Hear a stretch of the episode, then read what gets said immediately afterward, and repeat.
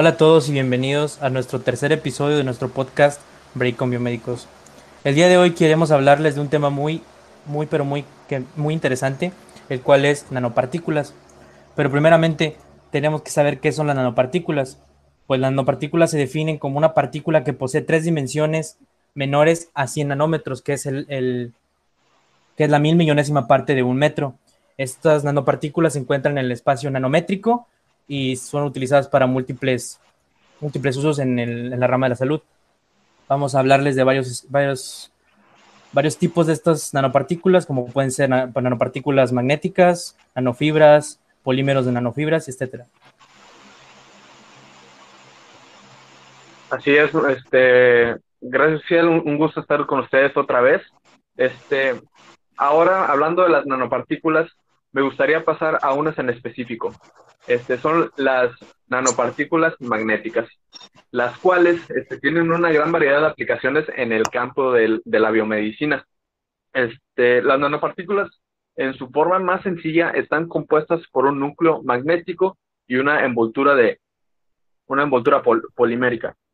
De ahí proviene su nombre. Estas nanopartículas este, oscilan entre los 5 y 100 nanómetros de diámetro. Pero su interés eh, de las nanopartículas deriva fundamentalmente en las propiedades físicas de su núcleo magnético, que son de alta relación superficie-tamaño y de capacidad que poseen de unir moléculas de interés biológico hasta, hasta su superficie. Pero este, me llama mucho la atención los estudios que se realizan eh, para ser utilizadas como agentes de contraste en imagen de resonancia magnética, ya que estas suelen ser utilizadas en diagnóstico e imagen. En este estudio, como se quiere utilizar como agentes terapéuticos encargados de transportar drogas farmacéuticas a zonas específicas de un organismo. Eh, esto que podría producir la muerte celular mediante hipertermia o respecto a, aplicaciones de campos magnéticos externos. Eh, y bueno, son, son algunos de los detalles importantes en los que pueden ser utilizadas estas, estas partículas. Qué bueno que lo mencionas, Dani, esto de las nanopartículas magnéticas son muy importantes en el campo de la salud y debemos recordar también que las nanopartículas eh, magnéticas deben de cumplir con ciertos requisitos para poder llamarse magnéticas. Deben tener un tamaño uniforme y ser altamente paramagnéticos que tienen que tener una carga magnética muy grande y deben ser eh, fisiológicamente compatibles y el, rango nanométrico que especificaste. Estos, estas aplicaciones que se, utilizan también son por sus, ah, sus capacidades de poder utilizar la clasificación celular, la separación de proteínas y para mediciones de moléculas individuales. Por eso son tan utilizadas en este tipo de campos de salud. Wow, en verdad este tema es súper interesante. Podríamos llevarnos más de un episodio hablando de esto. Y en verdad es bastante extenso. Pero ahora por mi parte me gustaría hablarles un poco de las nanopartículas de polímeros o nanopolímeros. Y bueno, esas son las moléculas únicas de polímeros en el rango de la nanoescala. Y existen dos tipos de nanopolímeros, los naturales y los sintéticos. Y bueno, tienen que saber que los naturales en su columna está formada por oxígeno y o nitrógeno, mientras que los sintéticos, este va a estar formado por carbono, oxígeno o nitrógeno. Y esto va a ser pues, dependiendo de la naturaleza química de los monómeros empleados para la síntesis de los polímeros.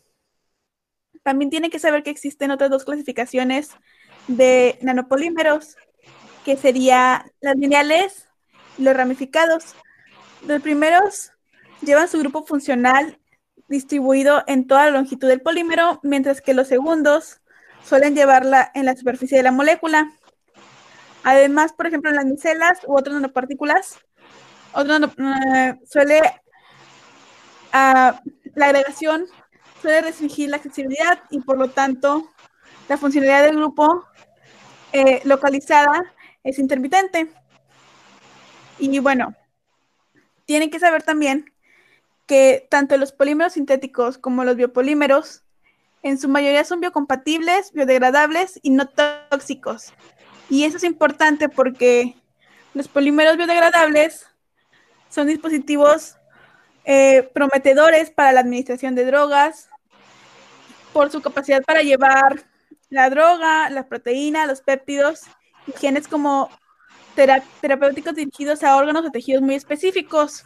Un gran ejemplo de esto es la aplicación de, la las nanopolímeros en las vacunas, porque juegan un papel importante como adyuventes, reduciendo la toxicidad, potencializando la localización de la inmunidad, proporcionando estabilidad de la vacuna durante su almacenamiento. Y bueno, por su parte también se planea mucho y se apuesta mucho a la, a la generación de vacunas totalmente sintéticas. Ahora bien, eh, retomando lo que habló Katy hace un momento sobre los polímeros, la utilización de estos y cómo ha ido aumentando en, las últimas décadas, pues yo voy a hablar sobre, sobre las nanofibras. Es una tecnología que en su principal objetivo pues es la preparación de nanoestructuras en, forma de fibras, como su nombre lo indica. ¿Esto con qué fin? Bueno, eh, las nanofibras tienen una particularidad que es que abarcan una gran área superficial y nos ofrecen flexibilidad, que a su vez se ve traducido en un alto nivel de porosidad. Eh, se preguntarán para qué queremos un alto nivel de porosidad. Bueno, tienen un gran número de aplicaciones, eh, como lo ha explicado Katia, hasta la utilización en la industria textil. En la industria textil se ha utilizado para medios de filtración, vendajes para heridas, entre otros, e incluso hasta el reforzamiento de estructuras aeroespaciales. Em, bueno, para la preparación de estas nanofibras, pues se utiliza un proceso llamado electrohilado, el cual eh, utiliza eh, conceptos eh, electromagnéticos para la generación de las nanofibras. Eh, algo muy actual y que se ha visto la utilización de las nanofibras, lo relacionamos con la prevención en, virus. Uno de ellos pues es el SARS-CoV-2 que está actualmente, el que estamos viviendo en esta pandemia. Un análisis que se realizó a partir de New Medical Life Science nos arroja datos sobre el diámetro de este virus. Y, este, este dato es muy importante porque el virus mide entre 60 nanómetros de diámetro hasta 140 nanómetros. Entonces esto lo relacionamos con una elaboración de un filtro, una máscara, a partir de nanofibras que nos ayuden a filtrar, válgame la redundancia, este, este virus, evitando así pues que la persona se contagie. Entonces las aplicaciones en la actualidad sobre las sobre los nanofiltros es pues muy importante. Ya ha habido una explosión, un incremento eh, entre las variedades de máscaras que han salido en el mercado, como las hemos visto. Eh, y pues con ello nos podemos darnos cuenta que, qué filtro de máscara puede sernos útil, cuál en realidad es necesario y cumple con su funcionamiento y cuál otro es falso y el cual eh, no cumple con su función y nos puede ocasionar que nos enfermamos. Entonces, eh, las aplicaciones son, son muy grandes, desde el área médica hasta la prevención de la salud, y es un tema que nos daría para hablar por mucho más tiempo, pero por el momento estos son datos que estamos compartiendo con ustedes.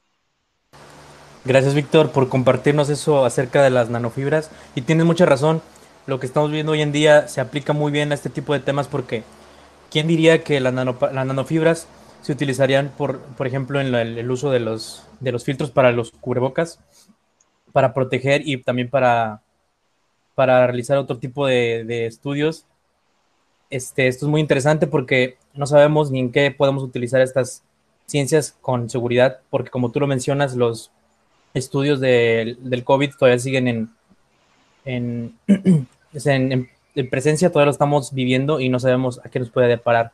Y esto es una de gran utilidad saberlo y poderlo aplicar en un futuro.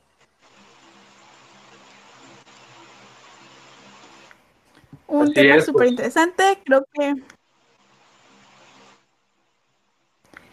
creo que, como lo han dicho, podemos seguir hablando de este tema si es necesario un poco más adelante, retomarlo, aclarar ciertos puntos y bueno, seguir compartiendo un poco de conocimiento, en especialmente, como lo mencionaba Víctor, en esta época, que es la época del COVID. Así es, y pues no necesariamente tiene que haber aplicaciones tan específicas, pueden ser un poco más generales, pero que de igual manera tienen un gran impacto en la, en la salud de la población. Y bueno, qué, qué bueno que compartimos toda esta información, que en fin, es para mantener informados y compartir estos temas interesantes entre nosotros y al usuario que pueda escuchar esta información. Y me da un gusto haberlo platicado con ustedes, amigos. Sin más, nos despedimos y les deseamos buenos días, tardes o noches, dependiendo de donde nos estén escuchando. Y nos despedimos. Nos vemos. Nos vemos. Adiós, fue un placer. Gracias por escucharnos. Nos vemos la próxima semana.